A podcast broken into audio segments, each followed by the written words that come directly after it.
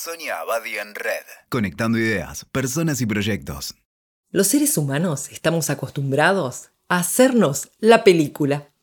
Pero ¿cómo nos hacemos la película? Si bien esta expresión es común para hablar de cuando a partir de un pequeño dato de la realidad nos inventamos una fantasía, la ciencia enseña que ese es el verdadero mecanismo con el que trabaja siempre nuestro cerebro, creando nuestra propia película. Percibimos, soñamos, alucinamos, creamos recuerdos y construimos guiones para dar sentido a lo que nos rodea. Y nuestro cerebro recrea la realidad a partir de nuestras experiencias pasadas y nuestras convicciones. En realidad percibimos el mundo como si fuera una película. El cerebro interpreta lo que ve, ya que los objetos se convierten en imágenes dentro de la mente. Y estas imágenes se guardan en un sistema de códigos a la manera de los algoritmos. Hay un mapa interno que recibe y organiza lo que vemos y el cerebro es como una máquina que fabrica una narración. Así la ficción que se crea es interpretada por nosotros y nos genera una creencia. Y en general, lo que nos contamos a nosotros mismos apunta a encontrar sentido a las cosas y a las situaciones. Esto nos pasa a todos, salvo a algunas personas que están muy enfermas y no encuentran ese sentido, lo que es siempre muy angustiante y enloquecedor. Esto lo explica detalladamente el neurólogo e investigador francés Lionel Nakash en su último libro El cine interior. Nakash da el ejemplo de lo que pasa en una película. Si bien la ilusión de movimiento la brindan los 24 cuadros por segundo de la cámara, es el cerebro el que enhebra esos cuadros, incluyendo las imágenes que faltan, haciendo que se vea la escena como una continuidad. O sea, que vemos más de lo que nos muestran. Del mismo modo, en todo lo que percibimos cada día, en cada momento, se produce una narrativa que es una creación natural de nuestro cerebro en busca de sentido.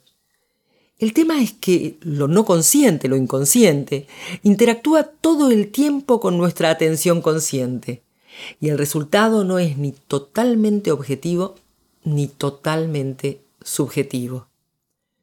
Nuestra percepción está alimentada a la vez por nuestro mundo interno y por el mundo externo, y la influencia es recíproca en las dos direcciones. El resultado va a ser una construcción espontánea de cada uno en cada momento.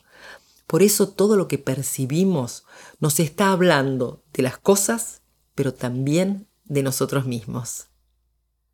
Ahora, ¿Cuál puede ser el riesgo de darnos cuenta de este mecanismo? Y quizá que pensemos que si todo está teñido de nuestras experiencias y prejuicios previos, nada de lo que vemos va a tener valor de verdad. O al contrario, si solo importa la realidad dura y hay que dejar de lado lo que percibimos de ella, dejamos de darnos cuenta que somos parte de esa realidad que nos contiene a todos, que somos parte de una gran red de influencias recíprocas lo que cada uno percibe también le da forma a esa realidad.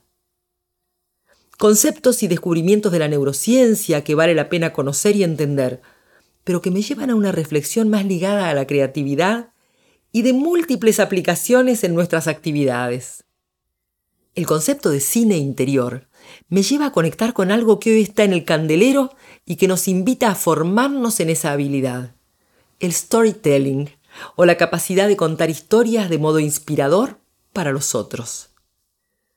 Y oh sorpresa, el storytelling termina siendo un derivado sofisticado y entrenado de nuestro cine interior.